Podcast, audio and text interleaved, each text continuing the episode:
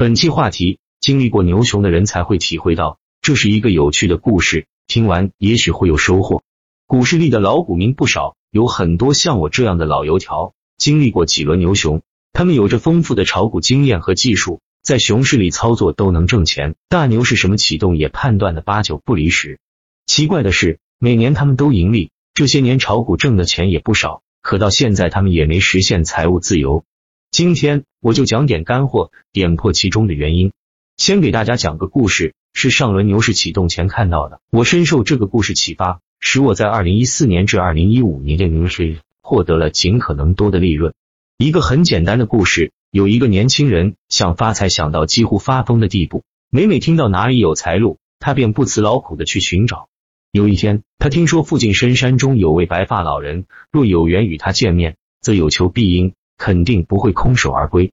于是，那年轻人便连夜收拾行李，赶上山去。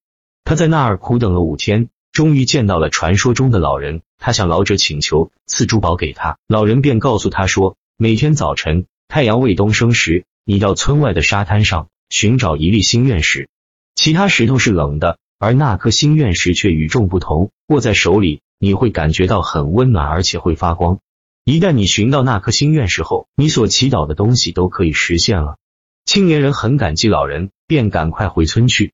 每天清晨，那青年人便在沙滩上捡拾石头，发觉不温暖也不发光的，他便丢下海去。日复一日，月复一月，那青年在沙滩上寻找了大半年，始终也没找到温暖发光的心愿石。有一天，他如往常一样在沙滩开始捡石头，一发觉不是心愿石，他便丢下海去。一粒、二粒、三粒，突然，哇！青年人哭了起来，因为他刚才找到了心愿石，但惯性的将它随手丢下海去了。这个故事讲述的是，当一个人久而久之做一件事的时候，就会成为一种惯，即便是真的找到了宝石，也会惯性的顺手扔出去。看了这个故事，你明白那些股市老油条为什么牛市没挣到大钱了吧？在二零一四年七月。牛市启动前的四年熊市中，也就是二零一零至二零一三年这段时间，连续的亏钱效应让百分之九十六的账户都处于休眠状态了，只有百分之四的账户依然在活跃交易。这些人里面就有我说的那些有着高超的技术，能够穿越牛熊的那部分人。他们往往连指数波动一百点都不放过，来来回回交易好几次。这些人在两千至两千三百区间做了两年的高抛低吸。当二零一四年下半年指数涨到两千五百点，两个月的时间就把这些有着丰富作战经验的老油条给洗了出去。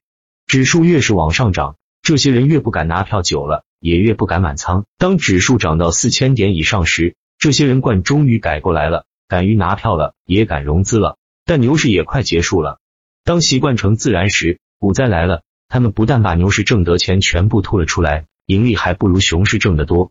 有的人暂时被套了，解套欲望强烈，这种欲望越强烈，到时回本盈利的时候就越想卖。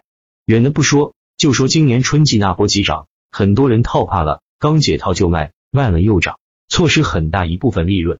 如今股市又熊了四年多了，牛市就在不远处。当股市大涨时，这种故事还会不断重复，不信等着瞧。这部分人盈利不到百分之十，就会猴急的往外跑。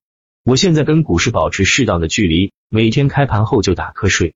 本周末打算开车带老婆孩子出游，忘掉股票，坚决不能把即将到手的宝石惯性的扔到海里去。